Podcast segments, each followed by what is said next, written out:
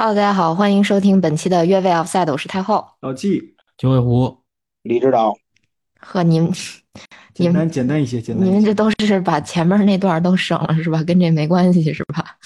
这嗯俩字儿我是嗯，省了也挺别扭的哈。那个，今天我们跟大家聊一下金球奖吧。嗯，因为今天凌晨应该是金球奖刚刚揭晓，就我们录制的这天的凌晨，金球奖应该是刚刚揭晓，这个年度的大奖花落谁家是吧？嗯，梅西第八次捧起了金球奖，所以你们当时还记得自己在节目里面都是怎么预测的吗？我预测的是梅西，对我开始我也投给了梅西。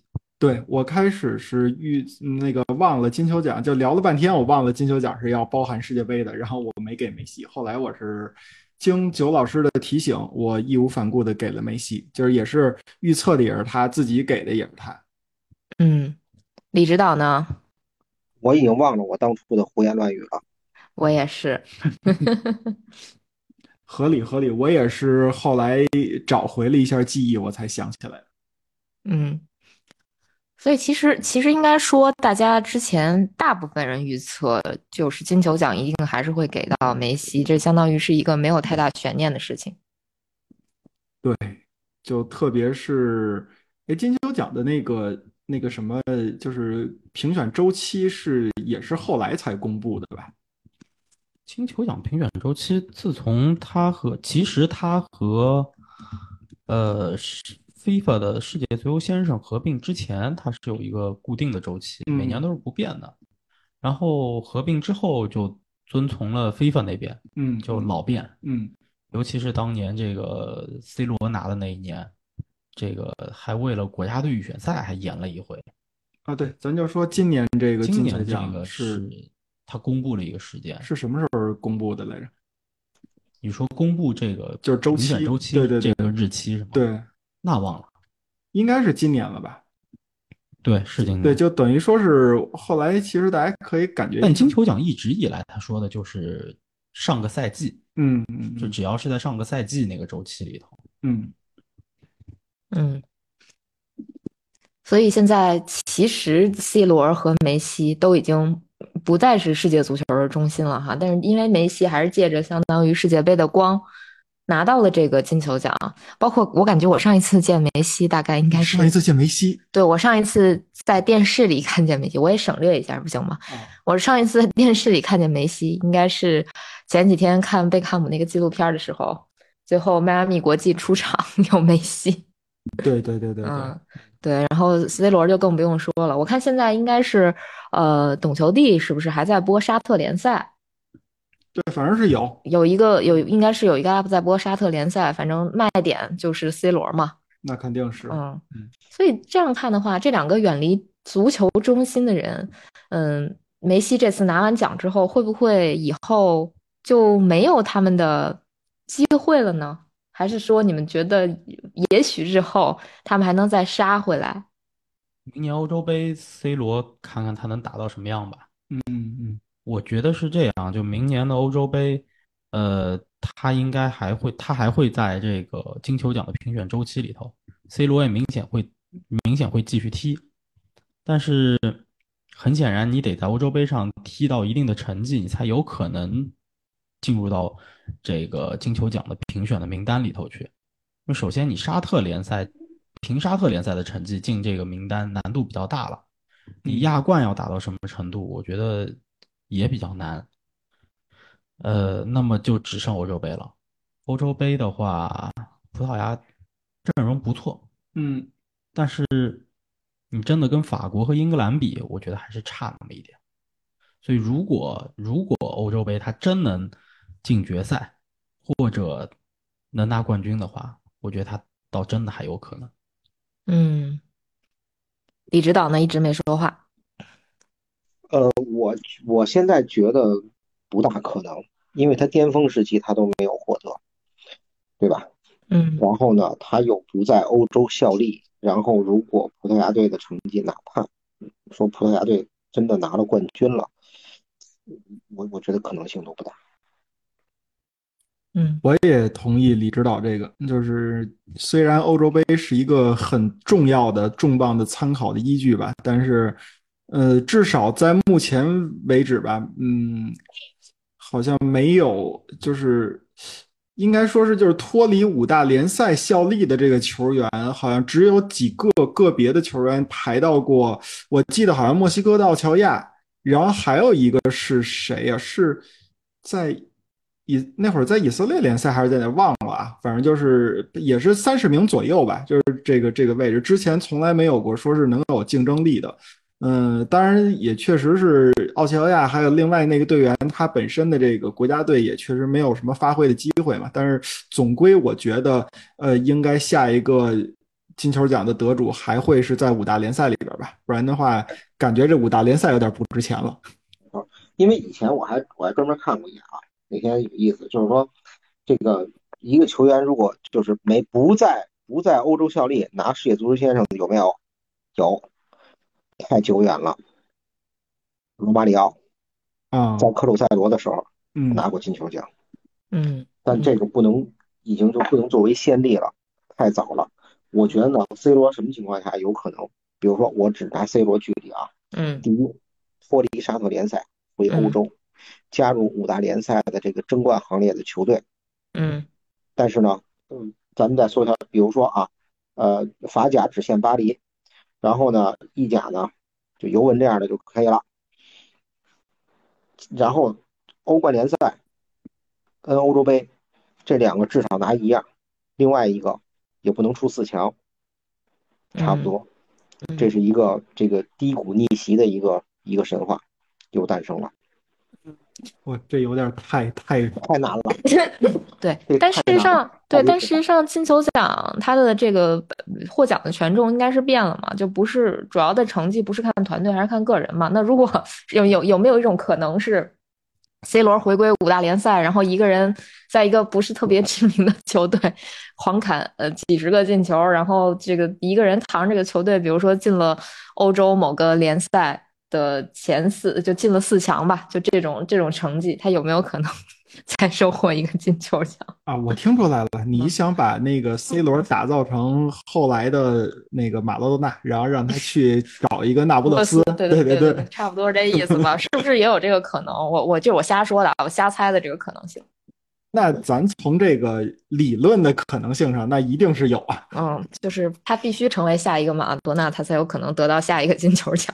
这个我倒觉得你可以换一种说法嘛，就是让哈兰德带领挪威队拿世界杯冠军嘛。别说世界杯冠军了，世界杯欧洲就那么十几个名额，他现在连欧洲杯都进不去。对对，就是，嗯，先第一步分两步走嘛，第一步是先进入世界杯或者欧洲杯的正赛，然后第二步是拿个冠军。这这感觉就是想要一要把大象装冰箱，总共分几步。老季可以用足球经理先尝试一下，我这儿玩着呢，是吧？那个沙特花九千万买二十九岁费尔南德斯，你们卖不卖？嗯，你看最近这些年，其实 C 罗跟梅西相当于统治了这不管是金球奖还是世界足球先生都 N 多年，是吧？嗯。然后中间基本上只被莫德里奇还有本泽马打破过。那其实现在。更大家更想知道的，或者说更期待的是，在梅西跟 C 罗他俩可能大概率捧不起来接下来的金球奖或者世界足球先生的这个殊荣之后，谁有可能接他们的班？哇，这么快进入到了这个话题啊？对，你不是想聊吗？你先是吗？对这个，因为前面这两个话题，说实话就是就是个问题而已，它不它没有什么特别可以延伸下去的东西。那无无非就是说，这个这个话题还是更，或者说你还有什么想说的，你可以你可以现在说。我没有想说的，我想说这个话题。那不就完了吗？那你为啥还要质疑我前面两个说的快呢？我忽然想到了一点，呃，那我先说，我抛砖引玉，我觉得相当于那个方程式了啊，从那个 F 二往 F 一走。那我的这下一任金球奖呢，我从科帕奖里选出来，贝林厄姆怎么样？你有统计过科帕奖到金球奖的这个概率？零呗？还不还不如 还不如那个不用统计，还不如 F 二到这 F 一快呢，是吧？这个那个记录都是用来打破的嘛。我知道科帕奖，你比如说有我们的安德森的那个 那那个欧洲金童奖，不知道跟这科帕奖是不是一回事，我都忘了。反正反正安我们那会儿凑齐了好多欧洲金童，然后皮克是不是也当过？那那都在曼联的时期，好像。嗯，所以你所以你觉得是贝林厄姆是吧？这样我好好说啊，我好好说说，我一老带三新怎么样？这你这还带候选人的？那你啊不得评奖？不行，你聊太多了，你的你你不能只报个名字出来，对不对？你得 C C Y，你得你得详细解释这个事儿。对你得你得选，就是你得说一下你为什么选他们。你选贝林厄姆就是因为他之前拿过科帕奖，。贝林厄姆，贝林厄姆太炸裂了。贝林厄姆，我看他好像是现在在那个皇马，应该是打了十三场比赛吧，进了十三个球。嗯，这个应该你看国家德比了吗？比赛没看，我我看那个集锦了，看集锦了。嗯，嗯那个，嗯，呃那个呃，李指导我先说，然后但是你给我补充细节吧，因为我确实看细节看的不多。那脚远射，我觉得非常有自信。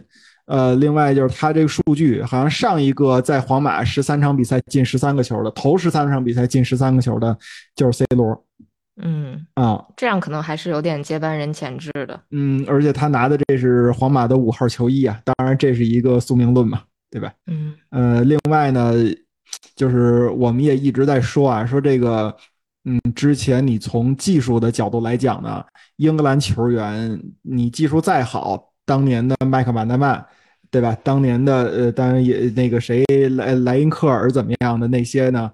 呃，到了西班牙这种国家呢，还是显得叫就有点糙了，糙哥这种类型的。但是呢，就是或者说他也不不是糙或者细腻吧，这应该是两个分支。但是总体来看呢，他在这个球队里边的生态链呢，应该是一个就是呃绿叶儿，或者说是接近于红花的这么一，但是不是主要的这个红花的这么一个位置。但是现在贝林厄姆去了皇马以后呢，在这个这个这个现有的阶段呢，基本上你说是当救星也好啊，还是说怎么样也好，他已经是完全的自就是把自己这个人设给立住了。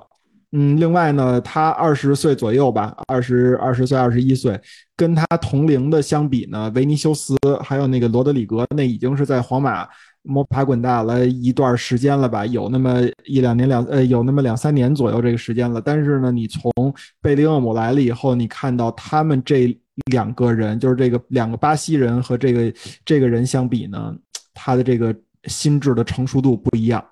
所以呢，从这些角度呢，我也愿意让一个英格兰人能有一些挑战的挑战性吧，能能能去，嗯、怎么说呢？竞争一下未来的金球奖。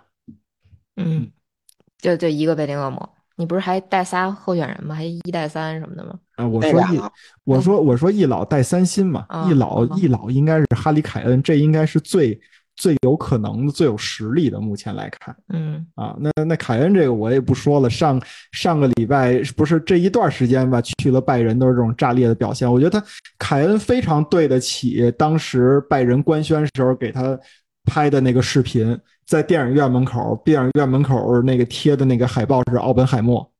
嗯啊，就是意味着其实他是赶上了奥本海默那个电影的宣发嘛，呃，但是他其实也暗喻着凯恩的到来就是拜仁有了一个自己的核弹。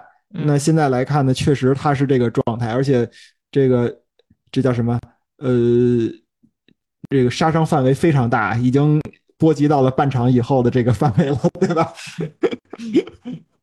呃，所以我觉得凯恩肯定是吧。嗯另外两个就是个人能力极其突出，但是目前在国家队的这个成绩还有待进一步的增强的，那就是呃，比他们就是比贝林厄姆和那就比贝林厄姆更更老一点的，就是那个哈兰呃不什么呀，那个那个姆巴佩。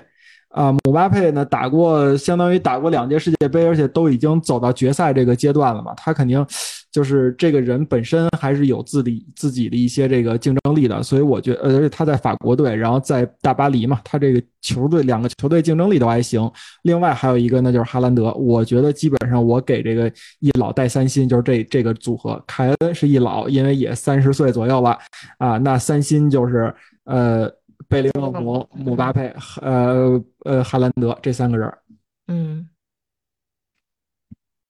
没了。哦，我别说了，再说都全了。那那李指导跟九老师，你们俩谁先来？我先来，我先来。这个九老师要做总结性发言。我呢，实话说，我也我不太期待说，呃，或者说我不太感兴趣，未来几届金球奖分别是谁获得。嗯，我只是就是感叹的，这个这个这个他们两个人统治世界的这个时代呢是结束了，对吧？嗯，而且他们这俩人是老死的。他也不是，对对对对对对，这个的确是，不是经历了，比如说职业生涯的动荡，或者说个人生活的动荡，或者奇怪的这种外力导致他们不再统治这个世界，是因为他们岁数实在太大了，都逃不过自然规律。嗯，因为我呢是，比如说我现呃，这话有点乱，我在想，就是我很我很期待他们两个谢幕了之后，这个群雄并起的时代。因为我有时候会翻看一下这个九七年、九八年、九九年这几个联赛的射手榜，我会怀念那个时候，可能大家，哎呀，都是，呃，大家都是球星，然后这个这个这个，嗯，怎么说呢？各怀绝技，但是又没有一个说绝对的统治力突出，所以那个时候这个世界是一个又纷纷繁复杂，然后很很多彩的世界。然后这么多年呢，当然我们。这个这个不出世的两个天才出来了，然后统治这个世界是不是好事？是。我们看他们奉献了那么多年这个精彩的表演，奉献了这么多的话题，然后让我们在大赛上有所期待。但是这个时代过去了，足球世界还是存在的。嗯。所以说我比较期待他们他们离开了之后的世界是什么样子。而且我有点吓人，李指导，他们离开后的世界，他们在足球世界这个这个舞 台之后的世界。啊，对吧？嗯，因为这两个人，我再想想，我过去找找不到他们的模板。所谓模板是什么呢？就是天赋值拉满，然后整个职业生涯当中，不停的有人帮他们拿着铁锹把他们脚前面的坑给填平了。他们自己也非常小心翼翼的躲着这些坑，也没有各种的自毁的行为。然后天赋值拉满，勤奋值拉满，其他人帮他们填坑，所以他们的职业生涯几乎除了一些伤病之外，其他没有任何。这种这种这种外力啊，去使他们走弯路，嗯，所以我觉得这个 OK，这个那那么这个这这一段是结束了。如果从从常理来讲，他们也不太就也刚才我们说那些科幻的情节不太会存在，比如说突然杀回欧洲什么之类的。所以我就期待后边的世界，看看后边有多精彩。具体是谁或者谁拿金球奖不重要了，已经。我感觉李指导已经把下一个问题的讨论提前回答掉了。李指导就从从从头就没有说他觉得谁能对对，我 我我这不重要，我觉得不重要。嗯，不着急，因为那你比如说今天那几位坐在上面的，那贝林厄姆还说呢，说那过五年以后不就是我了吗？我心说用不了过五年，可能两年以后就是，但谁知道他过两年以后他什么样子呢？对吧？因为我眼睁着看见，我觉得德劳阿里的水平。就刚出来的时候，真的很炸。你说跟现在的他，如果那可能一万个人跟我说啊，他没有贝林厄姆好，但是阿里刚出来的时候真的也很厉害。但是后来怎么样了？他兑现天赋了嘛？因为一个职一个一个年轻球员在成长的过程当中，并不是所有的人都能避开每一个坑。对，所以我也不知道他们后来后面会怎么样。嗯，我明显感觉姆巴佩的水平提高没有他飘的这个提。这这个越来越飘，提高的快，对对对，对吧？他的气质越来越好了，现在穿上非常非常华丽的西装，然后那个眼神、那个那个姿态，包括他在俱乐部的话语权，我觉得都比他水平提高的快。当然，他世界杯的表现也非常优秀啊。我只是不知道，我我只是觉得，我不知道后面他会会不会达到现有的高度，因为明显你看内马尔就完全没有真正把他所有的天赋都兑现掉。嗯。对他就踩空了，对吧？嗯。OK，我说完了。嗯。行，那这九老师压轴吧。老纪刚刚说了半天没有提穆西亚拉，哎呦，不好意思，不好意思，我我是很我是很生气的，因为还得生气啊！我我特别生气，因为其实这次科帕奖我就觉得评的有一点问题，就是你要让我给他找补，我只能说穆夏拉在德国国家队世界杯的表现确实不好。德国国家队在世界杯的表现不好，也影响了穆夏拉在这个奖项当中的评选。但是，我并不觉得你综合上个赛季整个赛季来看的话，贝林厄姆要强于穆夏拉，我不觉得。现在说实在的，就是李指导刚刚说，就未来这个奖评的谁不太重要了，不太关心了，我多多少少有点同意。嗯今天这份名单出来，我就扫了一眼，我甚至记错了第三名是谁。我一直我一直以为第三名是德布劳内，结果第三名其实是姆巴佩。嗯嗯。嗯。我今天也看了骆明老师在微博上揭晓他的投票，嗯。他姆巴佩跟我一样，应该是放在了第五位，没有进前三。嗯。嗯。我当时其实第三我是投给阿尔瓦雷斯，阿尔瓦雷斯在这份名单上面是排第七，对嗯。对，就德布劳内应该是第五，我没记错的话，罗德里是第六，如果我没记错的话。我看看，我这儿好像截图了。就而且这份名单上面有一个什么啊，就是我看到了一个什么金球奖排名，哈里凯恩排在贝林厄姆的后面。当然了，他是投票最后投出来的，记了一个分数投出来的。但是我其实想问，就是这个奖现在它到底是一个舆论奖，还是一个就是所谓真实的？我们说根据球员的表现来评这个奖。我觉得你要是这么评的话，你直接投你你直接开放球迷投票好了，就是评一个最受欢迎球员。嗯，你贝林厄姆排在凯恩前面，我是无论如何不可能认同的。凯恩上个赛季在英超是什么表现？一个人扛着热刺走。贝林厄姆在多特蒙德是什么表现？你就比数据、比荣誉，两个人都是英格兰国家队的，这个事儿没法说吧？对吧？在英格兰国家队表现什么样子，两个人。就你肯定不是这个排名啊！凯恩在英格兰国家队整体当中的作用，这个作用肯定是比贝林厄姆要大的。你这个排名如果说是这样的话，说实在的，就这个奖现在我真的也有点不太关心了。你爱评谁评谁。嗯然后这个科帕奖也是一样，对吧？就这个奖真的，但我我很认同李指导刚刚说的那句话，就是我很怀念那个群雄逐鹿。就是群星璀璨的那个世界足坛，我不喜欢 C 罗、梅西霸占的这个世界足坛，但是这个是怎么来的？我现在甚至有时候在想，足球是不是在倒退？嗯，你在这场造星运动当中，逐渐在往后走。当年当年的金球奖是什么样子的？从八九年到零八年，C 罗第一次就梅罗第一次捧起金球之前，这有多少年？十一年、七年、十八年，将近二十年的时间，没有出现过金球卫冕的事情。对，嗯没有过金球卫冕，有拿过两次，但是没有卫冕。而且也并不是说你拿了欧冠冠军，你拿了三冠王，那年一定是你。嗯九九年曼联是三冠王，但那年金球是里瓦尔多。对，嗯零五年利物浦大逆转，但那年金球是罗纳尔迪尼奥。那个年代很多人都是球星，大家都是一样的，很多的比赛很精彩。现在呢，就是这个阶级阶级之间的差距越拉越大，阶级之间差距越拉越大，球员越来越集中。说实在的，我原来我我以前也看 NBA，后来我开始慢慢不看了。什么时候我开始不看了？球员开始抱团了。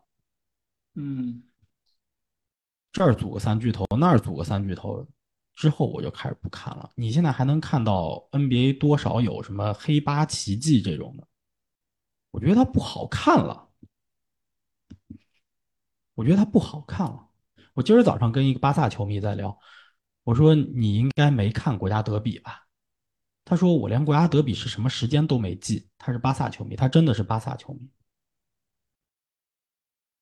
就是在那个年代的世界足球，那个没有互联网的，就互联网没有那么发达的那个年代，二十一世纪初九十年代末那个年代的国家德比也很重要，关注度也很高，但它远没有 C 罗、梅西那个年代关注度高。但 C 罗、梅西自从 C 罗离开之后，国家德比还有多少关注度？就降低了很多很多。到现在，国家德比还能有多少关注度？今年。就是你的意思是说，这两个人就是两个黑洞，把所有的他周边的一切都吸走了，然后有一天黑洞没了，这其他什么都没了。对，这就是现在的流量的，就是很多视频平台视频平台它的这个流量流量玩法的一个，就所谓你说是信息茧房也好，或者说是流量的一个二八理论也好，就是那两个人他会积聚更多的流量在里头。嗯但我说实在的，你把 C 罗和梅西去和其他内相比，我并不觉得他们一定比其他内强。嗯，我并不觉得他们一定比其他内强。这种关公战秦琼怎么办？只能是没没有办法比较，嗯确实没有办法比较。嗯可能每个人都有不同的看法。当然，梅西球迷或者 C 罗球迷不一定认同，大概率他不认同我这种我这种看法，对吧？但可能那些六七十年代看球的更老的球迷，他们提出普拉蒂尼，对对对，他们有他们心中的英雄，对。他们他们有贝利，他们有普拉蒂尼，他们有马拉多纳等等的，贝肯鲍尔，对。嗯，但这些人没有人拿过超过三次进球。我不觉得，我我从来不觉得两人两个人这样子的双龙戏珠对于足球发展是件很好的事情。嗯，就是资源太过集中了，对，所以我不一定是个好事儿，是吧？对对对，嗯所以我其实特别期待，呃，他们两个就是现在这样子，就是脱离了欧洲足球。你看今年欧冠很好看，嗯，我个人觉得今年欧冠很好看，谁都有可能赢，谁都有可能输。你别说阿森纳踢朗斯稳赢，真不一定。曼联曼联也会曼联也会跟加拉塔萨雷踢出一场那样的比赛。嗯，你要是没看过那比赛，我建议大家可以看一下，那场比赛很好看，我看了。当然，曼联球迷可能有别的想法，因为他们的球队在主场没有赢，但是很好看。拜仁踢拜仁踢哥本哈根也踢得非常辛苦，是落后之后逆转的。嗯。我觉得足球本身是多元的，但是这几年无论从球星还是从战术体系，都在趋同，都在往那一两个最好的球队、最好的人身上聚集聚焦。我不太喜欢这个足球。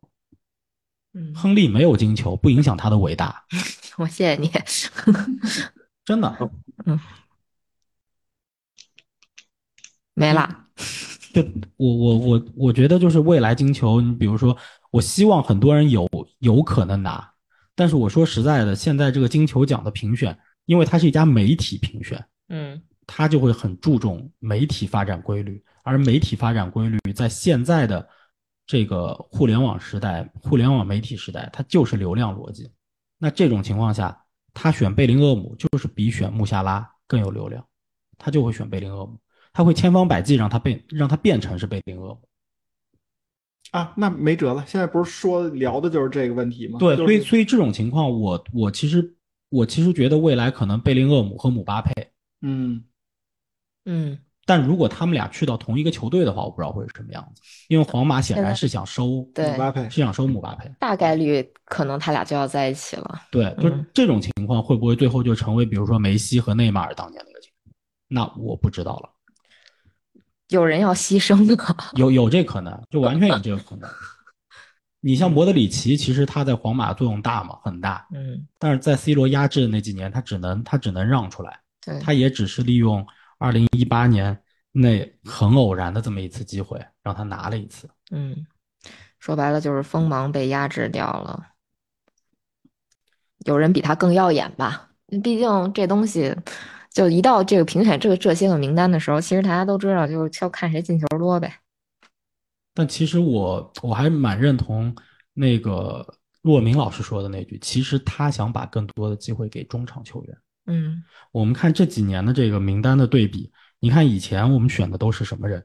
包括像乔治维亚，他都拿过金球。对，那第一次把金球奖可以投给欧洲及以外的关那个球员。以前欧洲的金球奖只能给到在欧洲踢球的欧洲球员，维亚是第一个，他在欧洲踢球，但是是是是是是是非洲球员。嗯对，就你看当年有过萨默尔，对，这是一防守型球员；嗯有过卡纳瓦罗，这是一中后卫；嗯有过内德维德，有过齐达内，有过里瓦尔多，这都是中场球员。嗯，那个年代足球，我还有个卡恩呢，啊，卡恩没有，卡恩没有，卡恩是啊卡不，我是卡恩是第三名，对，啊对是至少进过进进过前三。对你现在已经很难见到门将去进到前三，几乎不可能。嗯，所以就是我希望未来他能够更，就是金球奖的评选能更多元、更好看。就是他他已经很多元了，现在小黑人都出来了。呃，这个小黑人，但这个小黑人他是他是他是欧洲人，哦，他不是正多元，他的意思是，对他他他是欧洲人，维阿是维阿是非洲人，嗯维阿是非洲人，嗯，对，所以就是最好他能变成那样，但我感觉可能很难。但你说现在谁冒出来？嗯，贝林厄姆，反正在这个造星当中，他现在是领先的。嗯，然后就是姆巴佩、哈兰德，还有谁？阿森纳能不能有人？萨卡，萨卡，萨卡，我觉得是一个非常非常有竞争力的，就是潜在选手吧。但是我能说句残酷的话？您说萨卡如果要是想竞争金球，他也也得也得去转会一下，到一个不，我觉得不啥不一定只有这一一个招儿转转会到曼联，带着曼联哎不那就更完。那就彻底砸了。不，我觉得如果啊，咱咱们就说如果，如果这赛季，呃，当然，我觉得这个可能性是不太大了啊。如果说这赛季，因为这赛季其实才刚刚开始嘛，如果这赛季，比如说阿森纳能拿一个联赛冠军，然后再捞一个欧冠冠军，那 说不定萨卡还是有机会的。但是这个我们这个聊聊概率非常低哈，我我我我我我把我订的伦敦酒店转给你。谢谢你。嗯，这个，嗯对，这个比哈兰德拿世界杯冠军 容易好多。那对呀，是不是？咱从概率上来讲，这绝对比哈兰德带领挪威拿世界冠军、拿拿那个世界杯冠军、拿欧洲杯冠军这概率要高多了吧？对不对？其实我觉得还有一个人，维尔茨，哎，我刚才想问你维尔茨怎么样呢？维尔茨，在你说萨阿森纳之前，我想问的是维尔茨，但是我觉得威尔茨昨天一过六吧，啊，对对，连那个阿隆索阿隆索都看傻了嘛，对吧？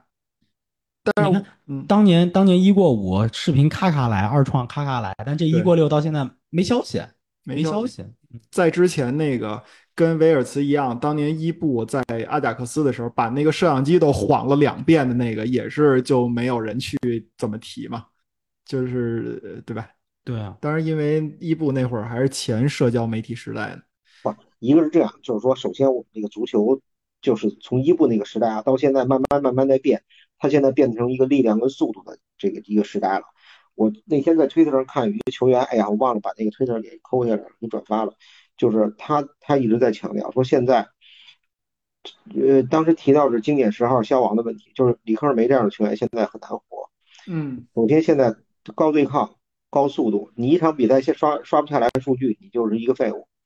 很多时时候，你的作用是体现在数据上，但足球这项运动又怎么可能是数据完全能够通过数据来体现出？就就算现在你所有的数据越来越细，什么期望进球啊，然后各种的，你把 key pass 也分成十种，但是没用。它本身有数球员在场上，他真的不是用数据来衡量的，包括什么冲刺的速度啊、跑动的距离这些东西，其实都是很肤浅的数据，在我看来。没错没错。这是一个工业化的足球时代，而且我我们现在我就跟你现在你在看过去的积分榜的时候，你会回想回想起来很多很多的人，然后大家呢因为都脱离了那个时代了，然后就传的神乎其神也好或者怎么样，那在我眼里，我觉得就虽然说梅西跟 C 罗都非常优秀，但是我认为巴乔啊、德尔皮耶罗这些人，蒙特拉也好，然后你看这些射手王一个一个数，他们带给我的视觉冲击力，包括带给我这种观看足球的快乐，一点不比这两个人少。实话说，没错，没错。我跟李指导的想法是一样的。我有的时候总会在看球的时候恍惚的回忆起我小时候看球的那个年代。对，咱们就说九八年世界杯的时候，就那个球星，我可以说多的让我数不清。然后你数完一遍以后，你发现，首先给你十个名额你，你你不够用的；其次呢，你把这十个名额选上这人搁一块儿吧，你发现谁跟谁都不一样。有各种各样的方面的技巧的这个的特点的，没错，没错。或者现在因为因为社媒的这种发达，然后所有的舆论或者焦点的过于集中。你比如说像巴萨如果打赫罗纳这样的队，或者什么皇马打巴列卡诺，我们好像只看一个独角戏，只看一边眼，就看你怎么虐菜。但过去我们看球那个时代，就是你发现，如果那比如说五十多场、三十多场不败，AC 米兰你要碰见谁？碰见博洛尼亚，博洛尼亚刚升级啊，说那时候我们哦，你 AC 米兰趁维阿也好，趁巴乔，然后趁萨维切维奇，那些都是大球星。我们博洛尼亚没什么球员，我们这些人都拿不出去，然后又老又慢。但是我们前面呢有一肯尼特安德森，这哥们儿每次争顶几乎百分之百都能，他都可以擒下来。然后有那个已经很老的，但是不能跑不动的那个西格诺里，左脚神了一样，就是你跟他都是有的打的这比赛。那弱队有弱队的办法，当时，嗯。那现在现在有有一个队可以给大家这机会，现在打曼联每个队都有办法，然后都能找到这么一个 一个合适的人。这个还是要吐一下啊！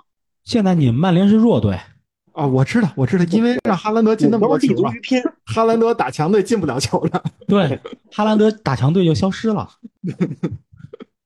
没错没错。当然现在也有啊，可能就是说我这个这个这个注意力不够集中了，我只是就是说这个这个容容易怀念过去。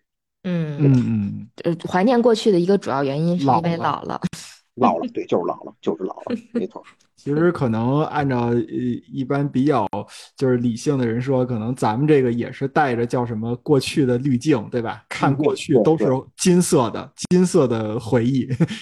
因为那天我看土耳其晋级呃欧洲杯的那个有一个片段，就土耳其晋级了之后，他们在这个更衣室里头唱歌跳舞。这个欢庆，蒙特拉跟着他们一起跳。我说：“哎呀，突然想起那个时代了，就，嗯，真的是。哎，我跟你说，还有谁？嗯，那个特尔。哦哦，对对对，你们那个现在表现也不错，而且成长很快，是吧？你说的，而且他才十八岁。嗯嗯嗯，法国人，对，特尔。这赛季其实莱比锡还有一表现不错的，这次金童奖排名也排在。西蒙戴维斯是吗？不是西蒙，那西蒙斯，哈维西蒙斯。哈维西蒙斯，哈维西蒙斯。嗯。哦，这哥们有有有我有有有点，我看过他比赛。对。嗯，哈维西蒙斯不错。嗯嗯。那其实，哎，这聊了半天，其实已经聊到了下一个话题，就是所谓的他俩之后有，呃，有没有可能有他们这样的统治性球员出现？反正至少在李指导这个观点上来看，是不希望有这样的人在。我我没有不希望，不希望足足球世界 的发展 不不以我们的意志为转移，有也罢，没有也罢，我无所谓。嗯，我还是会坚定的成为一个足球迷，我不会说因为他。这个有或者那个没有，我改看电竞了，那不会的。嗯嗯，那倒是，那倒是，就是呃，但是我就想说，你体感上来讲，你你是希望他是出现 C 罗、梅西这样的人，还是不希望？嗯，怎么说呢？如果说梅，如果说梅西这样模板的人要再出一个的话，我是无所，我我我我当然希望看到。嗯。嗯。那老弟跟九老师啊，不行，我我不希望，对对对，我我是非常不希望的，我是希望就是能够更加的百花齐放，对，嗯，我我是绝对是希望这样的，就是而且我是那种，我是那种如果哪一天就是足球世界就变成了一枝独秀、双龙戏珠，就这种情况的话，因为为什么？就是其实 C 罗、梅西这个时代还有一支拜仁在制衡他们，在球队成绩上，在球队荣誉上。而且那个时代的德国国家队成绩其实是比较好的，但如果世界足球再进入到一个双龙戏珠这种时代，或者说，呃，欧冠、欧冠联赛、欧洲的俱乐部队这种的比赛开始进入到一个两强争霸，就你连第三支球队都没有了，第四支球队也没有，然后世界足坛也开始进入到说我全部按照瓜迪奥拉那一套东西来踢。我我很有可能就跟我原来看 NBA，现在不看 NBA 一样，我未来不看足球了。嗯嗯嗯，这个九老师啊，九老师的观点我一直在试图提炼他，我提炼的不得要领啊。但是我觉得九老师啊，如果给九老师排，比如说五大恨啊，排第一个的就是瓜迪奥拉。啊不，我我没有那么恨瓜迪奥拉，就是瓜迪奥拉去拜仁是一个不好的不好的时间去了，就是我我我一直觉得他和安切洛蒂。他去拜仁的时候，正好是拜拜仁的教练或者说拜仁的发展思路青黄不接的时候。不是不是不是不是，他去拜仁的时候是拜仁非常强的时候，但是他的战术思路不适合当时的那支拜仁的那批球员。他安切洛蒂是一个看菜下碟的教练，他能够发挥出这批球员最好的能力，拜仁在那个年代那三年应该至少还能再拿一次欧冠冠军。那一批球员退就是老去之后，需要更新换代，需要建队的时候，瓜迪奥拉再去是合适的。瓜迪奥拉是一个适合从零带起的这种教练，就是说他，你比如说曼城，曼城我们看他的复兴是一步一步走的，但是其实瓜迪奥拉去了曼城之后是革了曼城的命的，就是呃不能叫革了曼城的命，是是把曼城的战术思路。他的整体的这个舰队完全推翻掉了的。对，那时候曼联、曼曼城是没有思路的，不，所以我刚刚说的那个意思就是，瓜迪奥拉和安切洛蒂换一下的话，拜仁在一三年那支王牌球队的那个时代，可以再往前再多走几年，而瓜迪奥拉去直接把他推翻掉，影响了拜仁在那个年代出成绩。所以说时间是时间是错位的，就是瓜迪奥拉不应该在那个时候去，就是说拜仁请他这个时机错了。我不认为这个错在瓜迪奥拉，这个错在拜仁本身。我没有那么讨厌瓜迪奥拉，但是我现在所说的瓜迪奥拉式的足球，我不是说不喜欢他这个足球，而是他这个足球不是适合于所有球队的。但是现在世界足球的风潮就是大家都在学这套东西，尤其是瓜迪奥拉在的那个国家的那些俱乐部。很多都会去学这个东西。我希望看到的是什么？我希望看到更多像维拉、更多像那个布莱顿这些球队出现。他不完全学那个东西，但是他根据自己的自己的配置，包括我希望看到扎叔能够带着球队对抗曼城，对抗的时间更长一些。他们的足球是不一样的，或者说是不完全一样的。我希望看到的是这个。我没有那么讨厌瓜迪奥拉。嗯哼。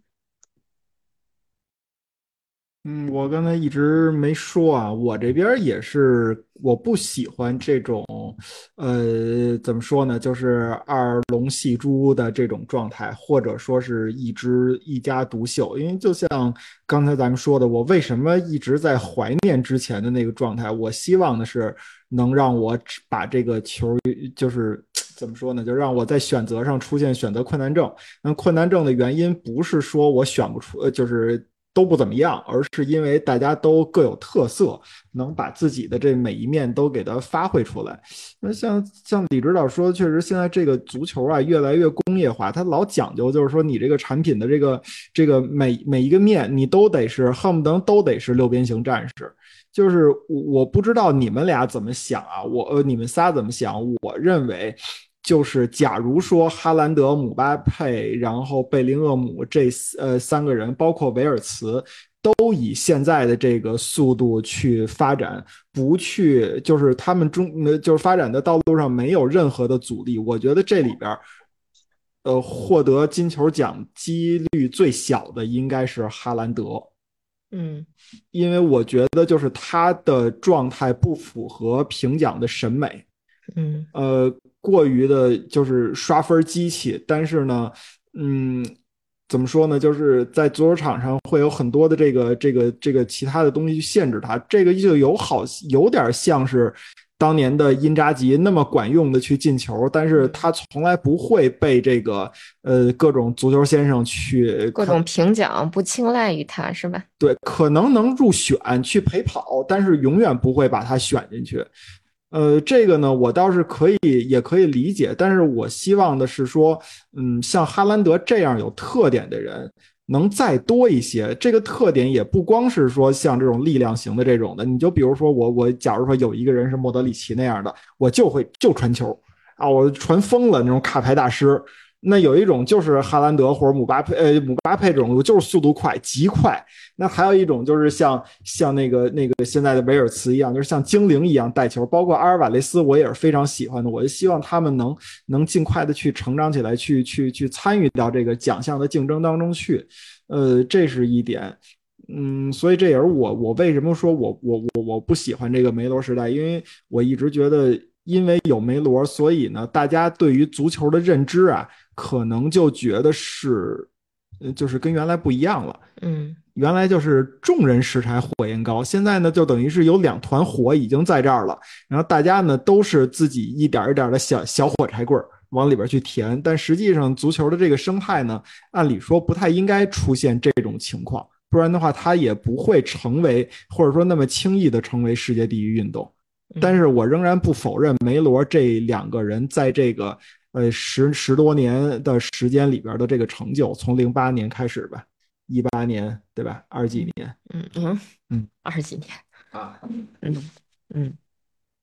但是我有一问题，我想问问你们，嗯。你们刚才一直在说啊，就包括九老师也说了，就是呃新媒体时代或者说叫社交媒体时代，它就容易造星，把流量往一呃往一处去聚。现在呢，咱们说梅罗两个人，假如说他都已经是淡出了主流联赛里边，然后以后呢也会从各个奖项当中就就就变成老同志往后站了，那后边的流量会很快的集中到某一两个人身上吗？还是说他找不到这样的人，再去分散，过一段很长一段时间再去找到这已？经找到了。就是贝林厄姆是吗？对啊，对对，嗯贝林厄姆、我告诉哈兰德、你一些姆巴佩都是这样。对我告诉你一些极端的案例，啊，就是当年我在体育媒体工作的时候，C 罗助攻嗯这个新闻标题，他得写 C 罗助攻，嗯他不能写谁进球。嗯你写 C 罗助攻，他才有流量；你写谁进球，他没有流量。嗯这事儿是一件特别不好的事儿，嗯。这事儿是一件特别不好的事儿。然后你现在戴帽，对啊，就你现在你现在就会发现，标题就开始往贝林厄姆身上写了，往姆巴佩身上写了。嗯，这事儿对于媒体和球员来讲嗯。是一件相辅相成的事情，嗯。但是我觉得对于世界足球、对于球迷以及对于足球运动发展本身来讲，它不是一件好事情。嗯但是就因为现在的很多的奖项以及这项运动的一些推广，它需要依赖于媒体，而媒体又有流量的需求，所以造成了这个行业里头的一些东西和这个这个这个足球的媒体之间的这种狼狈为奸。嗯那很显然，这个这个毛病实际上是从 PC 媒体时代，就是网页媒体时代就开始了。嗯，这个这个孽是网页媒体做下的。你比如说，我要如果是出报的话，像《济南周报》，你买了，你肯定得看，我写成什么标题你都得看。但它嗯 PC 网媒不一样，嗯，选择性更多是吧？你都不点呀。嗯，但是还其实你到最后不感觉逻辑是一样的吗？的最后之前是媒媒体算计你，现在是大数大数据算计你，就是算计你的人换了一个而已。不是的，原来原来媒体在做这些事情，就像李指导说的，就是比如说一份足球报或者一份足球周刊，呃，你标题写成啥，影响不是很大。那个时候可能最重要的是封面，对，是最重要是封面。但是嗯你封面如果一个月的封面，或者说你一年有五十二期，它是周刊的话，五十二期，你五十二期的封面，二十期是梅西，二十期是 C 罗，剩下五期分给其他人，他没有办法那么去干。嗯嗯他干出版，他没有办法那么去干。嗯所以你现在互联网时代，不论是从 PC 还是到现在手机，就移动互联网这个时代，你就是他就可以这么干，他就开始可以这么干了，就它的流量就越来越聚集。而你纸媒的时代是不能这么干的，而纸媒时代，你如果你不你如果你不能这么干的情况下，你里面内容到底写什么，标题写什么，其实跟大家阅不阅读这个东西没有太大关系。嗯没有太大关系，这是一个引导问题，就是互联网加剧了这种流量的分配，尤其是移动互联网加剧了流量分配的这个规则，然后加剧了这些流量往某一个人，就是某某一个人或者某两个人身上去聚集的这个效应，就它是一个放大的作用。呃，你们说的对啊，但是我我想问，就是我想说的是，让你们的这个视野能放长远，因为现在比如贝林厄姆只有二十一岁嘛，就是说，你们看不看好贝林厄姆未来的成长？因为什么？就像李指导刚才说的那个，他把贝林厄姆和德莱阿里做了一个比喻。如果德莱阿里能一直是那种炸裂，就是 M.K. 凯恩斯，对吧？米尔顿·凯恩斯那那那段时间的时候，他要能一直那么发展下去，呃，他就他会他会可能是比现在更要炸裂的多。但是现在已经很多人都忘了德拉里这么个人了，呃，那那比如说贝林厄姆，他要一直这么发展下去，一直是这个呃，场均一球救皇马，那他一定是你们说这种情况。但是他有没有可能出现那种，就是就是你们看好他的成长吗？我觉得现在的变数就是姆巴佩去不去皇马。嗯如果姆巴佩去皇马，可能是一种路径；姆巴佩不去皇马，可能又是另一种路径。但是姆巴佩去皇马也存在两种可能，就是这两个人能够很好的共存，嗯也存在这两个人可能会产生竞争，然后或者说会会有一些压制。但这个事儿，我觉得拿德里阿里来讲呢，呃，不是太合适。嗯为什么？因为热刺跟皇马不是一个级别的。嗯就起码从当时热刺占据的呃这个他的成绩也好，以及占在媒体占据的这个位位置档次，和现在皇马所处的位置，以及皇马在在在在球迷心中、在媒体心中的影响力，它完全不可同日而语。呃，对，呃，咱们就拿皇马跟自己来说啊，我觉得，但凡把皇马换成一个别的队，我觉得姆那个贝利厄姆可能未来的这个这个怎么说呢？他的就是展现自己的机会啊，我觉得反而比在皇马多。为什么？就是因为皇马看到了现在贝林厄姆的这个这个情况，我觉得能反映出来一个问题，就是皇马的锋线确实不灵，或者说是不那么灵。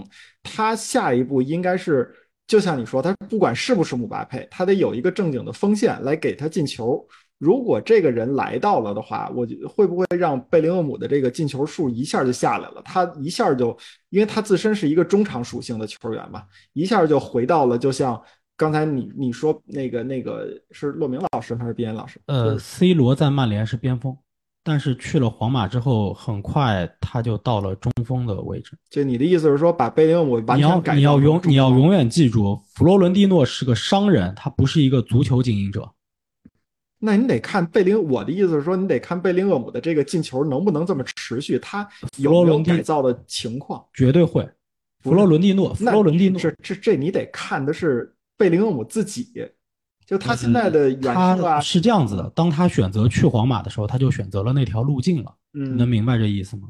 当他选择去皇马的时候，他就已经选择了那条路径了。那他的技战术呃自己的这个已经成型的这个二十岁之前成型的这个技术有那么好改吗？就直接从中场变成前锋了？他本来就是一个进攻型中场啊。他其实他其实你你当时就是最早，他可能是一个偏向于 B to B 的一个后腰的一个角色，嗯，但其实他在多特时代的后期，他就已经不再是这个角色了，他就已经不再是这个角色了。然后到了皇马，现在把他直接就提上来了。嗯他在英格兰国家队现在不是这个角色，如果他在英格兰国家队是这个角色，凯恩就不用后就不用回撤了。嗯，皇马当皇马决定买这个人，以及这个人他去了皇马的时候，他就已经基本决定了自己是这么一个线，自己是这么一个路径了。弗洛伦蒂诺是一个商人，是一个商人。呃不，我你你你说他是商人，就是我现在觉得你你我我回答你的那个问题，我的答案就是要看姆巴佩是不是去，嗯会会有产生影响，会有产生影响，以及可能会影响他的就只是伤病了。